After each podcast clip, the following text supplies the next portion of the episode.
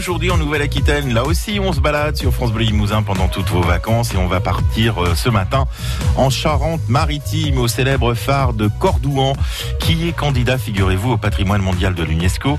Euh, alors comment ça se passe? Est-ce qu'ils ont des chances ou pas? On va tout vous expliquer aujourd'hui en Nouvelle-Aquitaine. C'est à ne pas rater dans 5 minutes à 7h46 sur France Bleu Limousin. Mais juste avant, et comme promis, on lit avec Aurélie. Le livre du jour Aurélie Jansens. L'été, il y a plusieurs camps. Ceux qui préfèrent le soleil, les plages bondées, le camping avec tous les copains. Et puis il y a ceux qui fuient les gens, qui rêvent d'être seuls sur une île. Si vous êtes de cette seconde catégorie, le livre que je vous conseille aujourd'hui va sûrement vous intéresser ou vous effrayer un peu. Nous verrons.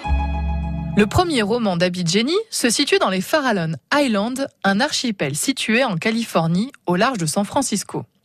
Je vous laisse regarder sur Internet cet archipel magnifique car encore sauvage. Car c'est une île préservée, elle sert de refuge et de lieu de reproduction pour de nombreuses espèces d'oiseaux, mais aussi pour les mammifères marins. Seulement une petite poignée de scientifiques est autorisée à se rendre sur cette île et à y séjourner.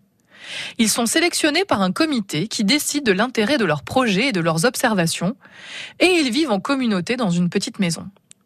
Il n'y a pas beaucoup de confort et encore moins d'intimité. Mais la plupart des gens qui s'y rendent sont des passionnés.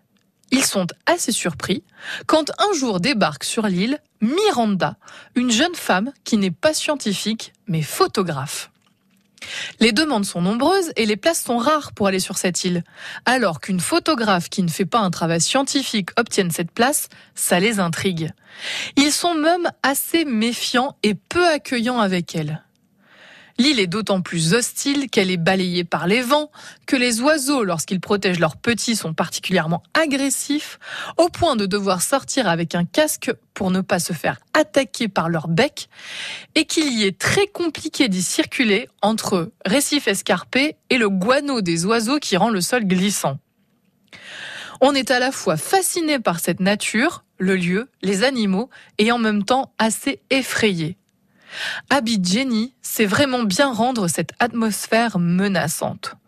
D'autant plus qu'assez rapidement sur l'île, il va se passer des choses étranges et on se demande qui, des hommes ou des animaux, sont les plus dangereux, de qui on doit se méfier.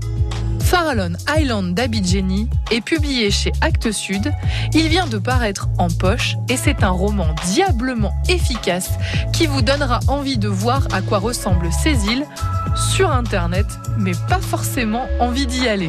Les bons conseils de lecture d'Aurélie Jansens que vous retrouvez aussi sur notre site francebleu.fr. France Bleu Limousin.